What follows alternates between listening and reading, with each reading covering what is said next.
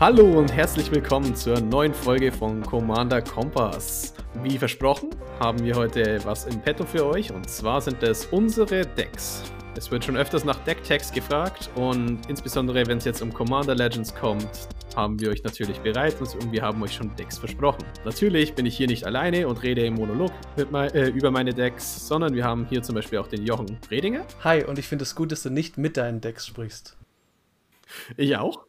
Und Fritz, der aber mit seinen Decks spricht. Ich muss zugeben, ich rede manchmal mit neuen Decks. Ich stehe dann so vor meinem Regal und ich sage so, oh, wir werden sie alle vernichten. Nächsten Freitag werden wir sie alle vernichten. Und so wisst ihr, dass der Fritz ein Lügner ist, weil er hat nämlich gesagt, er tut es auf dem Kaminsims und nicht auf dem Regal.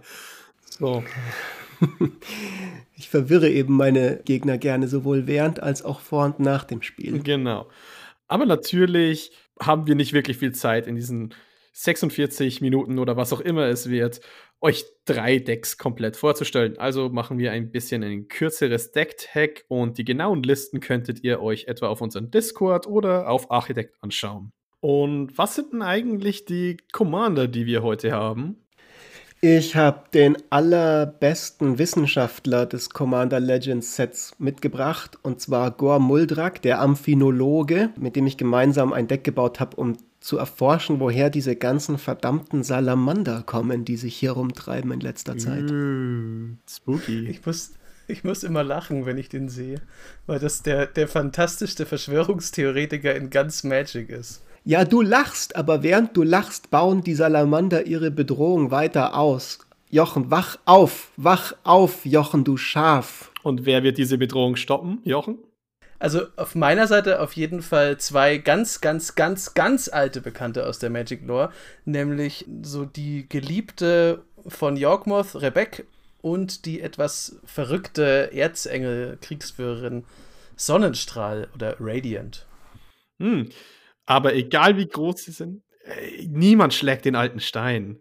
Und ich muss mich hier entschuldigen, ich habe jetzt seit ewig lang gesagt, hey, ich baue Urlock, ich baue Urlock. Aber man, man kennt es halt so. Man baut was, man versucht etwas miteinander, man geht auf ein, zwei Dates und dann funktioniert es trotzdem nicht und dann kommt halt so eine neue Liebe nebenbei heraus. Und bei mir ist es halt einfach der klassische gute alte Stein mit Togo und seiner lieben Katze Falthis, Shadowcat Familiar. Denn egal wie groß deine Radiant ist, der Stein schlägt sie alle. Ich kann jetzt schon sagen, ich feiere dieses Deck von dir so unglaublich. Das, also Togo ist erstmal sowieso der allerbeste, geniale Ingenieur des Multiversums es gibt so diese Decks manchmal, wenn man sie sieht, wo man sich denkt, oh, das hätte ich auch gerne gebaut. Und das war so eins, als wir neulich mit dem gespielt haben. Ich muss ja sagen, dass Togo ein Artificer ist, ist äh, vollkommen Hohn und Spott im Angesicht aller Artificer, die sich wirklich bemühen. Aber es ist so eine fantastische Karte, dass ich dir nicht mal böse bin, wenn Radiant von einem Stein am Kopf getroffen wird. Diese Vorstellung ist so geil. Genau. Und aber auch in der Vorstellung fangen wir mal am besten trotzdem an mit, mit den Verschwörungstheoretikern. Und was ist eigentlich die Gefahr, gegen die wir kämpfen? Ja, genau. Gor Muldrak. Also ich habe diese Karte gesehen, sie wurde gespoilt und ich wusste, ich will mir mit diesem Typen ein Deck bauen, weil seit Jahren habe ich ein Problem mit den Simic-Legenden, die ich leider alle größtenteils stinklangweilig finde, weil sie immer auf die eine oder andere Art und Weise denselben Text haben, nämlich einfach, solange diese Karte liegt, hast du absurden Card Advantage. Und Gormuldrek ist jetzt endlich mal eine Karte, die, das, die ein bisschen was Originelleres hat.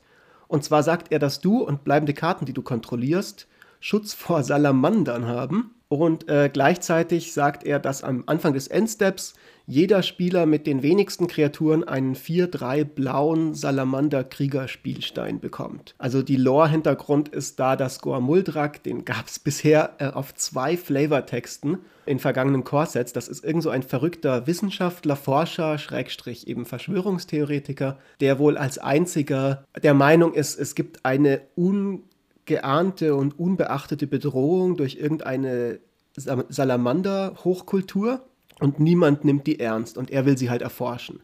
Und das Witzige an dem Typen finde ich, dass man nicht so ganz weiß, gibt es die jetzt wirklich oder bildet er sich das nur ein, weil er baut die Salamander ja selber auf seiner Karte. Das heißt, meine beste Lieblingstheorie zu dem Typen ist, dass er einfach nur so ein verrückter Kerl ist, der durch den Sumpf wandert und das alles nur in seinem Kopf ist mit den Salamandern. Es ist so schwer ernst zu bleiben, wenn man sich genauer mit der Karte beschäftigt. Es gibt einen Salamander-Piraten in den Sets. Es gibt natürlich Salamander-Karten. Und einige davon äh, sind in dem Deck auch drin. Und generell spielt das Deck natürlich mit dieser Fähigkeit von ihm, dass er Schutz vor Salamandern gibt, indem ich einen, einen klaren Aspekt in dem Deck habe, der Kreaturentyp Manipulation ist. Also dann spiele ich sowas wie Unnatural Selection, das ist eine Verzauberung für ein blaues und ein farbloses Mana, was für ein farbloses Mana eine Kreatur bis zum Ende des Zuges irgendeinen Typ werden lassen kann. Das heißt, ich kann eben ja irgendwelche Kreaturen foggen oder wenn sie ETBs haben, die mich belästigen, kann ich mir eben Schutz vor denen geben. Dann gibt es Artificial Evolution, was auch ein sehr lustiger Instant ist für ein blaues Mana, der dauerhaft den Typ einer Kreatur für immer verändert. Das heißt, ich kann eben auch ja sehr, sehr interessante, lustige kleine Sachen machen, solange Gormuldrak eben liegt. So, das ist der erste und lustigste wahrscheinlich Aspekt an dem Deck, aber sicherlich nicht der einzige. Genau, ähm, denn eine Sache, die ich mich da ein bisschen wundere, ist eben, wie gewinnst du? Du machst jetzt hier Salamander-Tokens, tradest die rum, du machst dir vielleicht, also ich kann auch noch sehen, dass du dir vielleicht eine politische Advantage holst. Genau. Und so deinen Vorteil ausspielst aber ich sehe halt jetzt nichts wirklich in deiner Deckliste, das irgendwie sehr Overrun-lastig wäre, was du selbst mit den Tokens machst. Ich meine, es gibt ein paar Möglichkeiten, wie ich sehe, dass du dir deine Salamander wieder zurückholst, alle, die du machst. Zum Beispiel auch, dass so etwas wie Ixidron drin ist, das verstehe ich jetzt nicht ganz, weil möchtest du nicht eigentlich dein Goamuldrak die ganze Zeit draußen habe? Das ist eine sehr, äh, ein sehr guter Punkt, dass du das ansprichst. Das Deck hat einen ganz klaren Gedanken, mit dem es gebaut wurde. Und zwar ist es ein ähnlicher Gedanke wie mein Martas-Deck, das ich hier im Podcast schon mal erwähnt habe. Und wie das Quine-Deck, das ich äh, jetzt auch gebaut habe, das auf dieser I Idee entstanden ist, die ich im, in der letzten Folge erwähnt habe. Es ist ein Deck, was ich jetzt gerne als Sleeper Car Deck bezeichne. Das kommt aus dem Amerikanischen, ein Sleeper Car, das ist bei diesen illegalen Autorennen ein Auto, das auf den ersten Blick aussieht wie ein altes, vielleicht ein bisschen heruntergekommenes, wie ein Gebrauchtwagen, was aber unter der Motorhaube einen enorm hochgetunten, super krassen Motor hat. Und dieses Gormuldrak-Deck versucht genau das zu machen. Das taucht erstmal auf, es ist dieser lustige Gormuldrak, es sind Salamander-Tokens, alle finden das lustig, er verteilt diese Salamander-Tokens noch, das heißt, es hat ein bisschen so einen Group-Hack-Aspekt.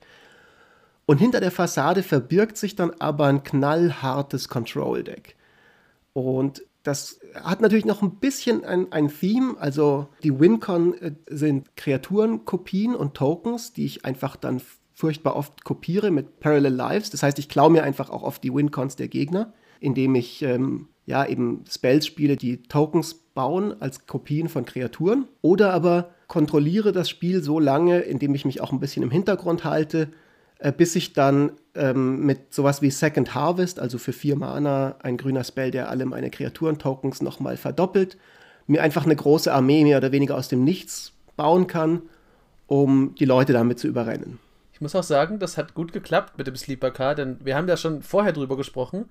Und während Freddy gesagt hat, dass er noch nicht ganz erkannt hat, wo deine Wincon ist, hat mein Gehirn auch einfach ausgeblendet, dass ich ja wusste, dass, es, dass das deine Strategie ist und dachte mir, ja, wo sind denn die Wincons? Tatsächlich, ich kann auch keine sehen. Aber es ist halt, das ist jetzt so der zweite Punkt von mir. Ich finde, das, das hat so einen, so einen ganz coolen, ähm, natürlich ist Commander immer Last Man Standing, aber du kannst ja auch mit Ländern wie jetzt dem Labyrinth of Scophos und der Mystifying Maze, also das ist schon darauf ausgelegt, dass man halt einfach auch lang überlebt. Also das ist. Absolut, absolut, genau. Also das ist, äh, das ist genau der Punkt. Dieses Deck möchte erstmal als harmlos wahrgenommen werden oder als Meme-Deck. Und es und es kommt auch oft so in den letzten Spielen, wo ich das gespielt habe, finden die Leute das einfach super cool, dass sie diese Salamander bekommen und die wollen die auch haben. Also es will dann gar niemand den Gormuldrak removen, weil sie das einfach alle so lustig finden, dass sie ständig Salamander bekommen und sich damit gegenseitig kloppen können. Und während das alles passiert, baue ich einfach still und heimlich eben meinen Card Advantage aus und meine Mana Base auf und habe eben immer ein paar Counterspells auf der Hand, falls dann doch mal irgendwas passieren sollte habe ein paar Protection Spells auf der Hand für Gormuldrak im Notfall, also Sachen wie Heroic Intervention oder Lazotep Plating, um eben sicherzustellen, dass mir der Schutz vor den Salamandern erhalten bleibt. Und wenn dann die Anzahl der Spieler sich ein bisschen verringert und vielleicht ein oder zwei Spieler dann irgendwie in den Orkos gegangen sind, dann packe ich halt so richtig den Controller aus und äh, ja, und dann kommt nichts mehr durch. Dann mache ich den Sack zu. Das ist zumindest der Plan. Hat bisher manchmal funktioniert und manchmal nicht. Ja, und das ist äh, eigentlich, was ich auch anmerken wollte, ist, du bist jemand, der allgemein gerne mal lieber versteckte Wincons hat und baust auch ein bisschen deine Decks darauf, habe ich gesehen. Du bist, ich glaube, wir sind wir beide so der Fall, dass wir jetzt kein Fan von den absolut großen Spells sind, wie Torment of Hailfire oder Expropriate und sowas, wo einfach sagt, diese Karte macht jetzt halt den Sack zu, sondern dass wir viel mehr mit Synergien arbeiten und in dem Fall hast du halt eine Late-Game Control-Synergie aufgebaut und insbesondere mit Klonen. Und äh, ich bin ein großer Fan von Klonen, wie man vielleicht an meinen Sick River Cutthroat Klon und Steel-Deck merkt. Weil du vorhin das Ixidron erwähnt hast und gefragt hast, was für eine Synergie das, hat. Das Ixidron ist eine der Karten, die mit dem äh, Token-Theme klar synergieren, weil es eben ein Board-Wipe ist, der nur Non-Token-Kreaturen trifft und deswegen asymmetrisch für mich werden kann. Das nur am Rande. Und eine kurze Anekdote, um zu zeigen, wie gut das bisher funktioniert hat mit diesem unterm Radar fliegen. Wir hatten gestern ein Game, wo ich mit äh, Gore Muldrak gespielt habe, mit ein paar anderen Leuten online. Und äh, zwei witzige Sachen, zwei witzige Reaktionen habe ich bekommen. Und zwar von der einen Person, die fand am Anfang Gore Muldrak super cool und hat dann aber im Laufe des Games am Ende gemerkt, das ist ja eigentlich ein Control-Deck und fand es dann richtig scheiße und war richtig sauer. So, boah, das ist ja, das ist ja voll das blöde Deck. Du spielst ja gar nicht so ein lustiges Salamander Group Hack Tribal. Und während ein anderer Spieler am Tisch, der Tobias, hatte am Anfang das Deck gar nicht als Bedrohung wahrgenommen und mir das explizit gespielt und mir dann gesagt und mir dann nach dem Spiel aber nochmal gesagt, ich habe irgendwann gemerkt, dass dein Deck eigentlich das gefährlichste am Tisch war für mich, weil du die meisten Antworten hattest. Und das ist genau das, was ich mit diesem Deck erreichen wollte, dass man das erst später merkt. Ich meine, dadurch, dass ich jetzt im Podcast drüber rede, wird das vielleicht in Zukunft nicht mehr so gut funktionieren. Ja, du musst halt schauen, dass die Leute deinen Podcast wieder vergessen. Wir müssen einfach so viele Folgen rauspumpen. Oder ich muss einfach immer meinen Freundeskreis wechseln und überall wieder neu auftauchen als so ein Casual mit einem Salamander-Deck. Ich muss übrigens sagen, es gibt auch eine Karte drin, die ist ein purer Flavor-Win, auch wenn es kein Salamander ist. Es geht Gormuldrak ja immer darum, dass irgendeine Zivilisation im Hintergrund die Fäden zieht. Und dann hast du halt Artificial Evolution, wo das Cephaliden-Imperium drauf abgebildet ist. Und das sind ja so, ich weiß nicht, was das sein sollen. Oktopuskrabben. Mhm. Aber die leben halt auch unter dem Meer und die sind auch verdammt mächtig. Aber wer hat schon eine Ahnung, dass unter dem Meer ein Kaiser herrscht, der einfach die Evolution steuern kann? Richtig, die Cephaliden sind ja eigentlich richtig krass in der Geschichte, ne? Also. Aber die sind, äh, die Cephaliden sind auf jeden Fall äh, eine richtige Hochkultur, auch wenn die halt aussehen wie Crab People, sind halt auch Crab People. Aber was ja die wenigsten Leute wissen, ist, dass die wahre Macht hinter der Cephaliden-Hochkultur tatsächlich die Salamander sind. Ich glaube auch. Nein, nein, das ist diese blöde Königin, die nicht erlaubt, dass irgendwelche Karten gespielt werden kann. Ja, und da gab's. Freddy, das sagst du, aber hinter den Kulissen sind das alles die Salamander. It's all connected. Glaubt mir, die Salamander das ist die Lösung für all diese Fragen. Gut, aber bevor wir jetzt halt weiter in irgendwelche verrückten Verschwörungstheorien gehen, wie pff, globale Erwärmung. Ähm Wer glaubt denn an sowas? Ja, natürlich. Äh, alles die, die steigenden Meeresspiegel wegen den Salamandern. Genau. Glaub, genau. Weil das so viele sind. Die Salamander sind so viele, die verdrängen immer mehr Wasser. Es kommt ja jeden Endstep ein neuer. Aber wer sich nicht ums Wasser kümmern kann, das ist zum Beispiel eine Frau, die ein U-Boot bauen kann oder ein Engel, der übers Wasser fliegen kann. Also, was sagst du zu deinem Deck? Schöne Überleitung, Freddy. Ich muss dir aber sagen, dass auch in meinem Radiant und Rebek-Deck, äh, wenn man mal in der Lore zurückgeht, Verschwörungstheorien durchaus ihren Platz haben. Denn Radiant hat irgendwann gedacht, dass alle Leute Phyrexianer sind und ihre eigenen Weltbewohner abgeschlachtet, bis sie dann aufgehalten wurde. Ich habe die zwei hauptsächlich gewählt, weil sie halt so coole alte Lore-Karten sind, bevor ich sie erkläre, und weil ich mono-weiße Partner bauen wollte. Aber komme ich doch ich doch gleich mal zu den guten beiden Damen. Die erste, wahrscheinlich die, die man häufiger sieht, ist Rebecca, der Architect of Ascension. Das ist äh, sozusagen die oberste Ingenieurin von, des Tran-Imperiums. Und die hat 3-4, kostet insgesamt 4 Mana.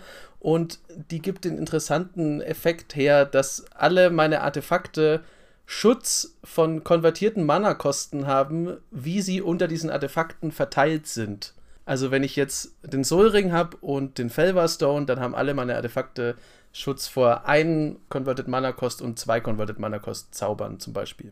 Oder wenn ich eine Artefaktkreatur hätte, das gleiche. Und die habe ich gepartnert mit Radiant, die eigentlich, wenn ich mal ganz ehrlich bin, ein bisschen unterwältigend ist. Sie kostet sieben Mana, fliegend. Die hat aber auch dieses Protection-Theme, denn äh, man kann eine andere fliegende Kreatur, die man kontrolliert, tappen und dann bekommt sie bis zum Ende des Zuges Schutz vor einer Farbe meiner Wahl. Wie gesagt, ich bin in diesem Protection-Theme drin geblieben. Ich fand Radiant cool und dadurch, dass die 6-4 hat, muss man nicht mehr viel machen, dass die in sehr gefährliche Voltron Commander Damage Kill-Reichweiten kommt. Ich komme immer noch nicht darauf klar, dass du glorreicher Bastard einfach zwei mono-weiße Partner zusammenspielst. Das blowt meinen verdammten Horizon sowas von jedes Mal. Es hat tatsächlich einen ganz pragmatischen Hintergrund. Also zum einen fand ich halt, ich habe ja schon mal in der Folge erklärt, dass mein Hirn das einfach macht. Und zum anderen hat Rebecca halt diesen echt guten Effekt, dass sie deine Artefakte schützt. Also natürlich jetzt nicht vor Mass Removal, aber es wird ja auch nicht ständig Artefakt Mass Removal gespielt. Und mit Weiß hast du sowieso keinen guten Ramp und musst fast alles über Mana Rocks regeln. Und dann brauchst du auch noch alle, zum Beispiel Equipment, sowas, was halt wichtig ist in Weiß. Das schützt dir Rebecca alles und dann kommt Radiant und kloppt dir ins Gesicht. Und wahrscheinlich nicht nur Radiant, denn wenn man mal dein Deck durchschaut, dann sehr viele Engel. sehr, sehr viele Engel. dann sehr viele Engel ist, glaube ich, auch so die Beschreibung von Jochens Magic Spiel-Essenz ever. So. Ja. ja. Also, ich sehe hier nämlich einiges an Ramp, viele große Engel und ein paar Waffen, also mit denen du dich sehr schön ausrüstest. Und auch Engel, die sich Waffen ausrüsten, wie dieser Heavenly mhm. Blade Master ich bin ein bisschen verwirrt, weil du hast ja dieses Theme von einem äh, jemanden, der Dinge herstellt und dann diese Engel equipped. Wieso da nicht diese, na, wie ist die, die Core-Kriegerin, die um, Waffen sucht? Ähm, du meinst den Stoneforge Mystic? Genau. Ich bin ein bisschen verwirrt, wieso da zum Beispiel kein Stoneforge Mystic drin ist. Klar, die haben nie damit interagiert, aber irgendwie fände ich, das passt es doch rein. So der, die Personen, die die Waffen herstellen, müssten doch auch drin sein oder irgendwie repräsentiert oder macht alles Rebecca hat einen einfachen Grund. Ich habe den Stoneforge Mystic nicht und ich versuche tatsächlich dann immer, also alle Karten, die hier sind, bis auf die ganz neuen, die habe ich halt auch. Das heißt, auch theoretisch gesehen könnte ich auch einfach erst meinem Display Booster niemals Rebecca gezogen haben, wenn diese Folge live geht. Kommt drauf an, wann sie live geht. Deswegen habe ich die nicht drin und Equipment ist zwar im Deck, aber es ist nicht das Hauptthema. Also es ist jetzt nett, wenn zum Beispiel mal so ein Hammer of Nasan auf einem Engel drauf liegt oder zum, im besten Fall natürlich auf Radiant oder der Basilisk Collar, aber ich suche das jetzt nicht gezielt raus. Ich habe auch keinen, doch ich habe nur einen Tutor drin, den Steel Shapers Gift, äh, weil ich das nicht so linear fahren wollte, weil ich weiß, dass, also von mir selber auch, dass wenn man sehr gute Karten drin hat, dann sucht man halt immer die gleichen. Ist denn dann das äh, Theme, sehe ich das richtig, dass du einfach sagst, du spielst einen Haufen fetter Engel, einen Haufen oder ein paar Equipments, die Protection haben, rüstest die Engel aus und hast ein, eine riesen Menge an Counters, also an Instants, an Weißen, die nochmal Schutz geben, um dann nach, ja, nach Herzenslaune Leuten auf die Nase kloppen zu können, ohne dir Sorgen zu machen über Spot Removal. Genau, wie funktioniert eigentlich so ein, naja, ich hau, aufs, ich hau dir aufs Mauldeck in Mono Weiß. Wie gewinnt es? Also, ich würde mal sagen, es ist nicht das am meisten optimierte monoweiße Deck, aber ich habe versucht, zwei Sachen einzubauen. Also neben dem Schutzeffekt von Rebecca, aber das ist tatsächlich nur, das ist sozusagen der Unterbau. Rebecca sorgt nur dafür, dass die Stadt der Engel auch funktioniert. Und die zwei anderen Elemente, die sehr stark sind, sind halt zum einen weiter dieses Protection-Theme ausgebaut. Das hat ja Fritz gerade schon entdeckt. Also, das ist, sind halt irgendwie, ich glaube, es sind zehn Sprüche drin, die Protection auf entweder Permanence oder Kreaturen geben. Das heißt, damit kann man schon mal ganz gut nerven oder, was ja eigentlich interessanter ist, durchkommen. Und die Engel selber sind nicht nur drin, weil sie Engel sind, sondern weil Engel aus welchem Grund auch immer oft dazu neigen, dass sie sehr repressiv sind und man damit halt das Board entsprechend verlangsamen kann oder in, also ich will es halt in meine Richtung ein bisschen manipulieren. Wenn ich jetzt zum Beispiel den, den Angelic Arbiter habe, wo sich Leute entscheiden können, ob sie Zaubersprüche sprechen oder mhm. angreifen, das ist halt eine Sicherungsbarriere. Und gleichzeitig, weil es halt doch mein Gehirn nicht anders kann, fand ich das halt schön, dass diese Engel unter der sehr militanten Radiant halt auch knallhart ihre Wertvorstellungen den anderen Leuten aufoktroyieren und halt wirklich einen Bums drauf geben, was der Rest so denkt.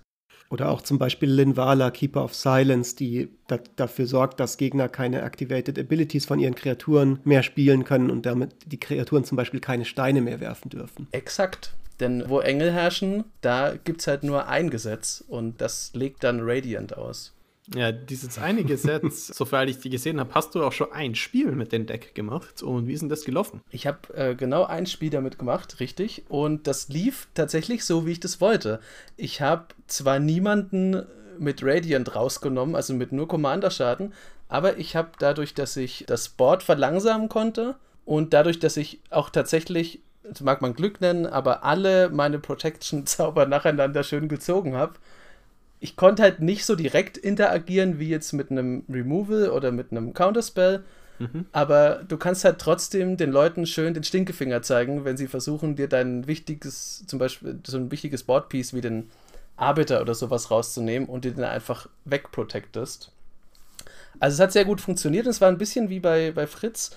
Das hat relativ lang überlebt und auch so auf einem Level, wo man sagt, ja, der hat jetzt zwei Engel, aber pff, mein Gott, ab und zu versucht jemand Rebek auszuschalten, damit man die äh, Artefakte kriegt, aber dafür habe ich ja dann wieder Schutzzauber. Ja, gut, ich war jetzt ja bloß am überlegen, ob es dann auch wirklich mal so funktioniert, weil das ist doch eine sehr, naja, an, an den lieben Boros Engel Feather erinnernde Liste mit den ganzen, ich ziehe meine eigenen Kreaturen an und ich wollte wissen, ob das ohne diese Card Advantage von, von Feather, diese Inherente, auch funktioniert. Und scheint ja der Fall zu sein. Hat funktioniert, ja. Kann auch schief gehen, aber dafür habe ich ja Sachen wie War Room zum Beispiel drin. Ich stelle mir das super lustig vor. Von der Liste her sieht das fast ein bisschen so aus wie ein monoweißes Tricky Spellslinger-Deck in gewisser Hinsicht. Nämlich, dass du auch mit Radiant selber zum Beispiel, sie hat ja gar nicht ständig Protection, aber du kannst halt on demand ihr immer Protection geben, solange du andere fliegende Kreaturen hast. Das heißt, die meisten Leute wissen von vornherein schon, mh, hm, irgendwie jetzt da mein Spot Removal auf den Jochen zu schmeißen, bringt sowieso nichts. Mit was, dich, was dir dann erlaubt, so ein bisschen so eine Soft Power zu entwickeln und dir, und dir deine Schutzzauber quasi, die wirken dann, ohne dass du sie casten musst. Ja, so ist es auch gedacht. Also, dass man auch da, äh, wie gesagt, ich komme halt immer nicht drum rum. Ich habe versucht, ein paar Sachen einzubauen, sie wieder rausgeworfen, weil die nicht reingepasst haben. Ich bin jetzt auch immer noch versucht, dass zum Beispiel dieser Restoration Specialist, der ein Dwarf Artificer ist und wenn man ihn opfert, ein Artefakt und ein, eine Verzauberung zurückholen kann, der passt eigentlich da nicht rein. Der ist halt gut, aber eigentlich würde ich ihn gern ersetzen, ehrlich gesagt. Ähm, weil das, das ist halt sehr stark, dieser, dieser Gedanke, dass Radiant halt einfach auch ein ziemlich übler Tyrann ist. Naja, aber weißt du, mit was du ihn ersetzen könntest, was ich jetzt sehr gut finde, denn Rebek war ja in der Geschichte dafür verantwortlich, dass Jorgmoth zu äh, diesem Phyrexian Lord wurde. Und mhm. Radiant war ja paranoid, dass da sich unter sich Phyrexianer befinden können. Was ist, wenn du das mit einem für Rexianer austauschst. Mit den einen, mit der einen wahren Bedrohung in dein Deck. Hm? Das wäre ganz interessant, wenn du mal guckst. Ich habe auch eine Karte drin, die diesen Touch bereits trägt. Es gibt nämlich die fantastische, schöne Apostles Blessing. Das ist ein Instant, kostet ein beliebiges und ein phyrexianisches weißes Mana. Und es gibt halt einem Artefakt oder einer Kreatur bis zum Ende des Zuges Schutz von, vor Artefakten oder von der Farbe meiner Wahl. Und das ist halt auf dem Bild auch so ein phyrexianisch verseuchter Engel. Mhm. Als ich die gefunden habe, hat mein Herz ein bisschen, äh, ja, es ist gehüpft, ein, etwas vor Freude. Ja, also schauen wir mal, vielleicht ist dann dein Deck doch nicht so, dass ich lieb alles, sondern auch die phyrexianische Menace ist dabei. Ich möchte vor allem sagen können, dass wenn das nicht funktioniert, möchte ich mit den gleichen letzten Worten wie Radiant rausgehen, nämlich I am the Mad One. Aber ich glaube, The Mad One bei uns, zumindest in der heutigen Folge, muss auf jeden Fall an Freddy gehen mit seinem verdammten, mit seiner verdammten Togo-Maschine, die er da gebaut hat. Ich bin schon ganz gespannt darauf. Ja, genau. Absolut. Willkommen zum Togolino Club. Also, für jeder, der nicht weiß, wer Togo ist, es ist der beste Artificer Goblin Weaponsmith der Welt. Togo Goblin Weaponsmith hat folgenden Text. Immer wenn ein Land ins Spiel kommt, unter meiner Kontrolle, dann erzeuge ich ein farbloses Equipment Artefakt Token mit dem Namen Stein. Stein hat ein Equip-Kosten von 1, tapp die Kreatur, opfere Stein. Diese Kreatur verfü- äh, zwei Schaden zu irgendeinem Target zu und es kostet noch 1 zu aktivieren. Also macht Togo Steine. Landfall-Steine. Und gepaart ist er mit Falthis Shadowcat Familiar. Das ist aus diesem Familiär-Cycle und viele von den Familiären sehen erst ein bisschen schwach aus, aber dieser Falthis ist auch ein 3-Mana-Commander mit Commander, die du kontrollierst haben, Menace und Death Touch. Jetzt gehen wir nochmal zurück zu den genauen Wording von Stein. Stein sagt, die Kreatur macht den Schaden.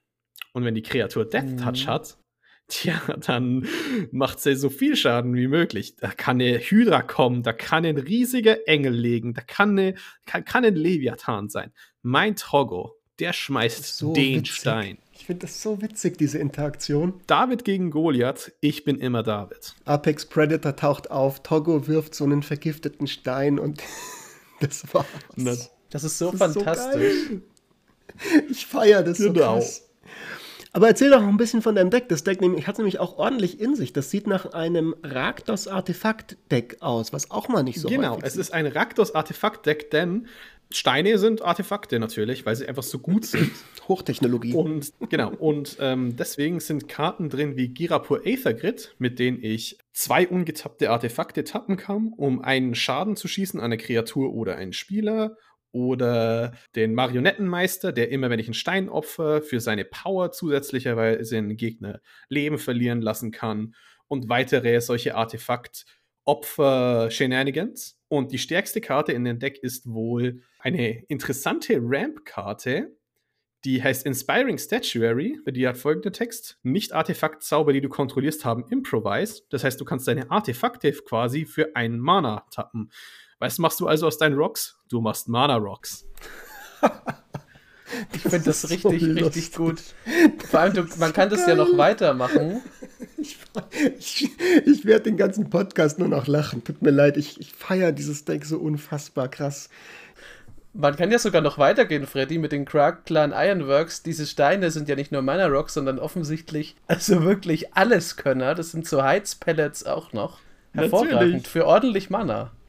Ja, klar. Also da ist wirklich ordentlich Mana drin.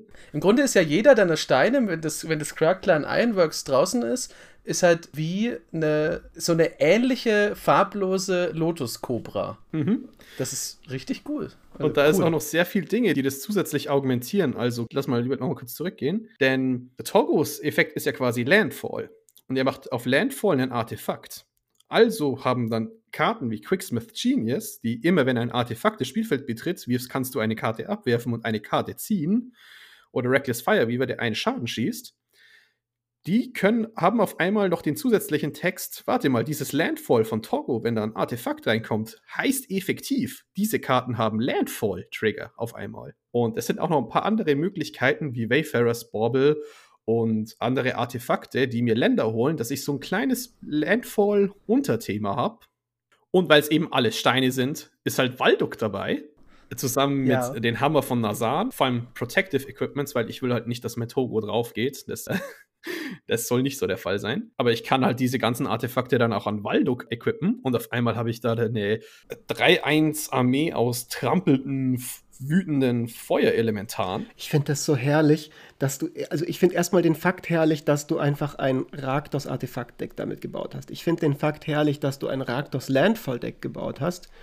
Und ich finde den Fakt einfach unglaublich herrlich, dass Valduk, ja, der legendäre keldonische Weaponsmith, Keeper of the Flame, der sich mit allen möglichen Streithämmern und Äxten ausrüsten könnte, sich einfach über und über mit einem Sack voll Steinen belädt und aus diesen Steinen dann diese verdammten Feuerelementare beschwört. Das ist einfach so top-notchiger 1A Juicy Flavor, der gefällt mir unglaublich gut. Und das ist genau das, was Jochen gesagt hat. Weißt du, da ist, ge- in den Steinen ist genug Energie drin, um zwei Mana aus einem Crackluck Ironworks zu hauen. Also da ist auch genug, vor, äh, da ist auch genug Kraft dahinter für einen Elementar. Vor allem stell dir mal vor, wenn ein Goblin einen Stein wirft, ja, das ist halt ärgerlich. Aber die Keldonen, das sind ja so drei Meter große Kriegerhühnen.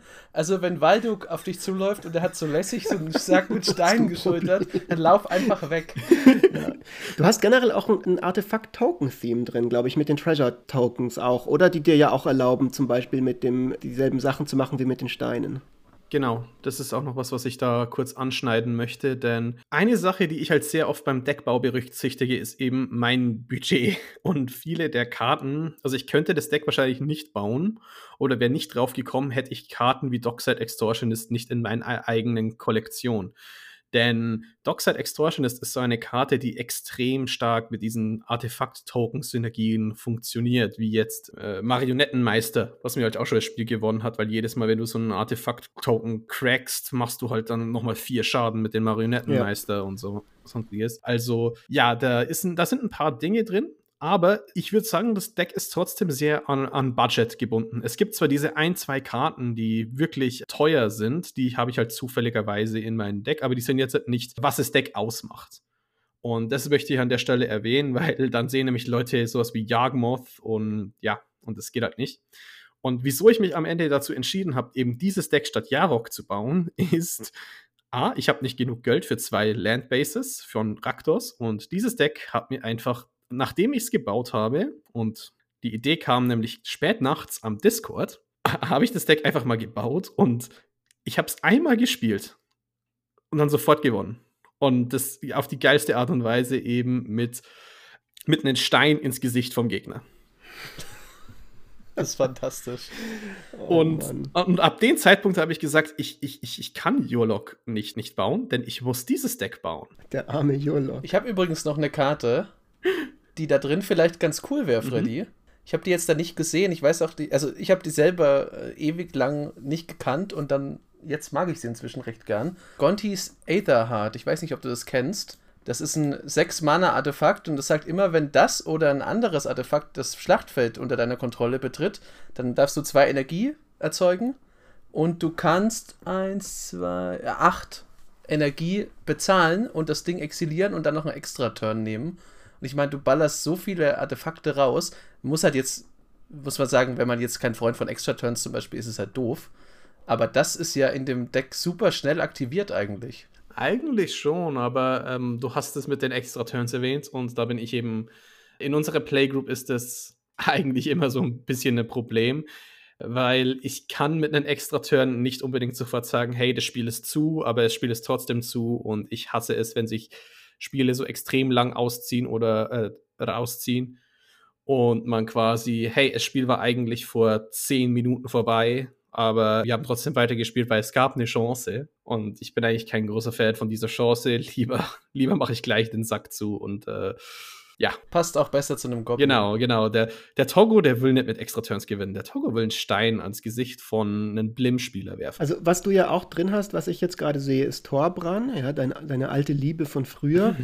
Und Die ist immer noch meine Theory Liebe. Emancipation, dieses rote 6 Mana teure Enchantment, welches äh, Schaden von deinen Sources verdreifacht theoretisch könntest du ja da schon pro Stein eine ganze Menge Schaden machen, oder? Das ist ja durchaus wahrscheinlich auch die Idee dabei. Hm, ja, das war die, das war die Idee dabei und Torbrand funktioniert super, insbesondere weil eben sehr viele, naja, ich kann halt auch meine Steine an einen Loyal Apprentice ausrüsten und andere Karten, die halt nebenbei bleiben. Oder auch meine Katze. Meine, also nicht unterschätzen, dass mein Partner, dass ich Menace habe, denn es erlaubt mir auch Karten zu spielen wie Cranial Plating, mhm. wo, was mir also ich kann auch Leute mit Commander Damage töten und dass, dass die Katze auch noch Menace gibt, durchaus nicht zu unterschätzen. Das ist vor allem geil, weil das ja schon ein sehr removal-starkes Deck ist und du mit dem mhm. Death Touch und den Steinen relativ bequem immer einfach dann genau so viel Kreaturen wegschießen kannst, dass nur noch ein Blocker übrig bleibt, was das Menace gleich nochmal besser macht. Genau. Ähm, das ist auch ein sehr control-lastiges Deck, muss man sagen. Das gewinnt jetzt nicht super schnell. Aber eine Sache, die ich da genau dazu sagen möchte, ist, Fiery Emancipation hat mich bis jetzt und ich habe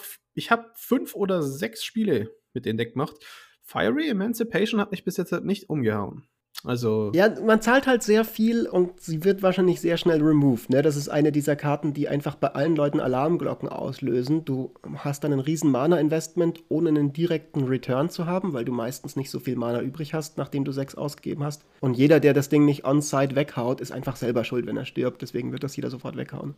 Hm, das liegt aber auch daran, dass jetzt zum Beispiel, wenn Togo und Falthis legen, dann und ich den Stein eh auf eine Kreatur wirf, dann macht es nichts. Und dann ist mir die 6 Mana Investment einfach nicht, nicht so viel wert. Ich, also, das möchte ich auch dazu sagen, Fire Emancipation wird höchstwahrscheinlich sofort gecuttet. Und ich würde auch mal sagen, hey, auch wenn solche Karten als Staple gelten, schaut mal, ob die auch in euren Decks so funktionieren oder ob sie die bloß drin habt, weil sie Staple sind. Ich habe sie halt und ich wollte sie testen, aber ich bin von der Fire Emancipation in diesem Deck in, ich habe sie in anderen Decks schon gespielt und da war sehr gut, aber in diesem Deck war ich überhaupt nicht bis jetzt davon überzeugt. Ich muss auch sagen, das war auch so eine Karte, als ich die gesehen habe. Ich glaube, das ist auch bei mir eine Karte, die relativ schnell in dieser Cut-Liste landet, weil, also Schwarz rammt jetzt nicht so super krass, in deinem Fall schon, aber und Rot halt auch nicht. Und dafür ist es mir, wenn man jetzt nicht so ein Deck hat wie das hier, das halt auch noch Landfall quasi simulieren kann, dafür ist es mir dann immer zu groß und zu teuer, sowas. Dann nehme ich lieber was Kleines rein, was sofort in die Fresse gibt. Und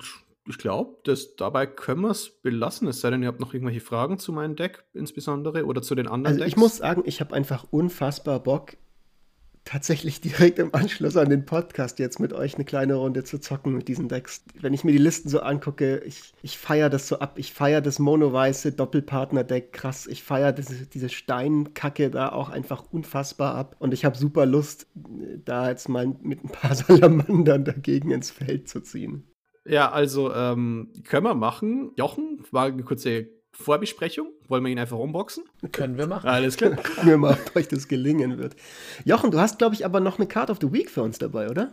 Ich habe eine Card of the Week dabei und die ist auch in meinem Deck drin und ich muss selber sagen, die hat den Status Card of the Week absolut verdient, denn ich vergesse die ständig selbst und Freddy musste mich darauf aufmerksam machen, dass die super cool ist und hat mir damit vor Augen geführt, dass ich offensichtlich manchmal zu vergesslich bin, um meine eigenen Geheimtipps zu berücksichtigen dem Fall nicht, ist ja im, im Deck, aber Duelist's Heritage. Fantastisches Stückchen Verzauberung in Weiß, kostet zwei beliebig ein Weiß und sagt immer, wenn eine oder mehr Kreaturen angreifen, dann darfst du einer Kreatur deiner Wahl bis zum Ende des Zuges Double Strike geben. Einer angreifenden Kreatur. Genau, einer angreifenden Kreatur. Das Interessante daran ist, dass es nicht sagt, dass es deine Kreaturen sind, es sagt auch nicht dein Kampf. Das heißt, du kannst das schön wie so ein König dir hinlegen und kannst dann von da an, wenn das nicht weggenommen wird, wunderbar jeden Kampf manipulieren. Das ist einfach, also das ist, das kann Sachen gewinnen, weil Leute auch wie ich dazu neigen, das zu vergessen. Kann Kämpfe gewinnen und das Vergessen an der Karte ist genau die Stärke. Denn man vergisst die auch ganz gerne mal, wenn sie an Bord liegt, weil du musst es ja nicht jede Runde aktivieren. Und wenn du es mal eine Runde nicht aktivierst, dann kann es gut sein, dass auch der Gegner die mal vergisst. Und so wurde ich nämlich mit dieser Karte mh, hm, das erste Mal, als ich, als ich sie gesehen habe, in den Miri Weatherlight Captain Deck leicht überrascht, als jemand mich angegriffen hat und ich habe gesagt, hm. Ja, aber so kann es gehen.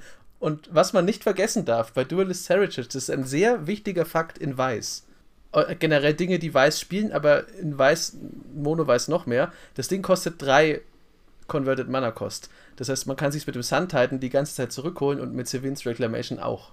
Dieses 3 CMC unterschätzt man gerne mal.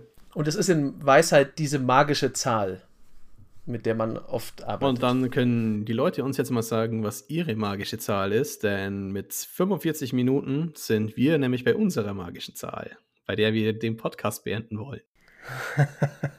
Sehr gute Überleitung. Jochen, du hast ihnen angeteasert, wie sie uns auf den sozialen Medien finden können. Führe doch mal den Teaser aus. Ich führe aus. das mal aus. At edh-kompass, das findet ihr auf Twitter. Und da findet ihr auch mich unter gütiger Gott. Mich unter mirlotta. Und ich bin at Fritz-Espenblaub, wobei ich dazu sagen muss, dass ich vielleicht in Zukunft das gar nicht mehr erwähnen werde. Das ist nur interessant für Leute, die so auf Economics und so Zeug stehen. Ich poste gar nicht so viel zur Magic von meinem privaten Account. Aber hey, followt mir, ich will famous werden. Und dann gibt es halt noch unseren Discord-Kanal. Da findet ihr den Link entweder auch auf äh, Twitter oder direkt hier unter dem Podcast. Kommt rein, diskutiert mit uns, baut mit uns Decks, deckt mit uns irgendwelche abstrusen Fehler auf, die wir in unsere Decks eingebaut haben. Und habt einfach Spaß. Schaut joint mir im Voice-Chat, nachdem ich eine halbe Flasche Gin getrunken habe und auf einmal Torgo war. so ist das passiert. Okay, das erklärt so einiges. ja, das erklärt einiges. Ja, kommt vorbei, habt Spaß mit uns. Wir spielen auch öfters mal in letzter Zeit Online-Games, entweder über Spelltable oder über den Tabletop-Simulator. Und wir freuen uns auf, ja, wir freuen uns auf alle Leute und wir freuen uns über neue Zuhörer. Empfehlt uns an unsere, an eure Playgroups, an eure Freunde, an eure Eltern, an andere Leute, die Magic spielen, die ihr auf der Straße trefft. Gebt uns einen Shoutout. Kurz gesagt, ein herzliches Servus. Servus. Servus. Bye.